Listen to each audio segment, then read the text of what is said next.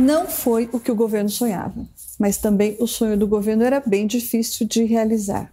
Sobre a decisão do STF entre barrar ou não barrar a possibilidade de reeleição dos presidentes da Câmara e do Senado, o desejo do presidente Jair Bolsonaro era de que o tribunal permitisse deixar o presidente do Senado, Davi Alcolumbre, onde está e ejetasse da cadeira de presidente da Câmara o Rodrigo Maia, que o presidente vê como seu arqui-inimigo. Coincidentemente, foi exatamente esse o voto do novo ministro do STF, o Cássio Nunes Marques, recém-indicado para o posto pelo presidente Bolsonaro. Ele recorreu a alguns malabarismos retóricos, o novo ministro, para justificar seu voto, que foi nessa direção. Apenas alguém na situação de Alcolumbre poderia se reeleger.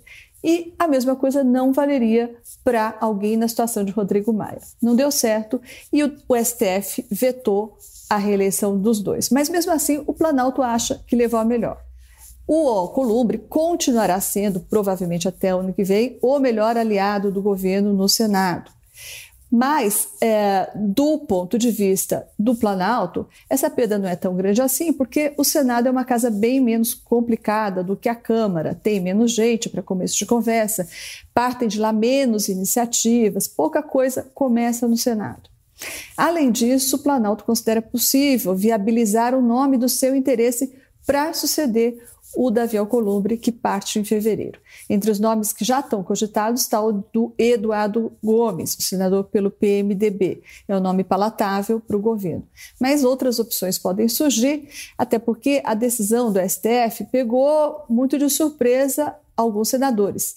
Até o voto do ministro Marco Aurélio de Mello, que foi contrário à reeleição, a maioria dos senadores achava que o Alcolumbre se manteria no comando.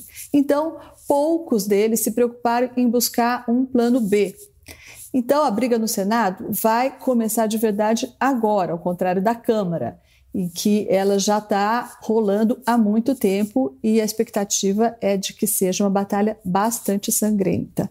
O Rodrigo Maia, ou Nhonho, como ele é pejorativamente chamado no Palácio do Planalto, vai fazer de tudo para emplacar o seu sucessor. Ele tem um leque de candidatos até agora, mas ainda não definiu qual será o escolhido. Ele está entre os deputados Marcos Pereira, do Republicanos, Aguinaldo Ribeiro, do PP, e Baleia Rossi, do MDB. A intenção do Rodrigo Maia é formar um bloco poderoso de 300 deputados logo de saída.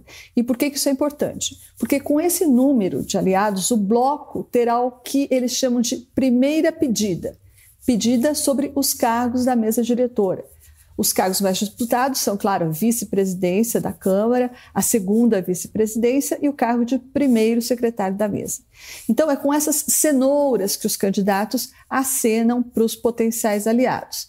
Estando a primeira pedida com a turma do Rodrigo Maia, a turma do Lira fica sem os cargos mais vistosos para oferecer para os potenciais aliados em troca de apoio. Né? Assim se faz a política no Congresso. E fora dele também porque assim como o Rodrigo Maia vai entrar pesado para fazer o seu sucessor, o seu sonhado bloco de 300 deputados que vai eleger o seu sucessor, também o Palácio do Planalto pretende jogar todas as fichas para eleger o Arthur Lira, que é um expoente do Centrão e líder do Progressistas. E quais são as armas do Planalto? As mesmas do Congresso: cargos.